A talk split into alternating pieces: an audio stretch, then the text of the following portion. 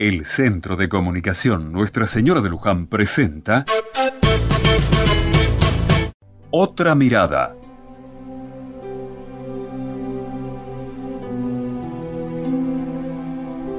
No sé cuánto hay de cierto en la historia de que un día como hoy, pero en 1806, el pueblo les tiraba desde los balcones aceite hirviendo a los ingleses que estaban tomando Buenos Aires. Creo que en esa anécdota hay mucha leyenda y mito, pero me gustaría quedarme con la idea general de resistencia. En tiempos muy confusos, que no se sabía bien qué se quería hacer y qué pasaba con los reyes de España, Napoleón y los ingleses, aquí empezamos una tarea de independencia expulsando a quienes venían a dominarnos. Esa es parte de la historia, porque ahora viene la otra parte la historia que construimos, vos y yo, y cada uno y todos.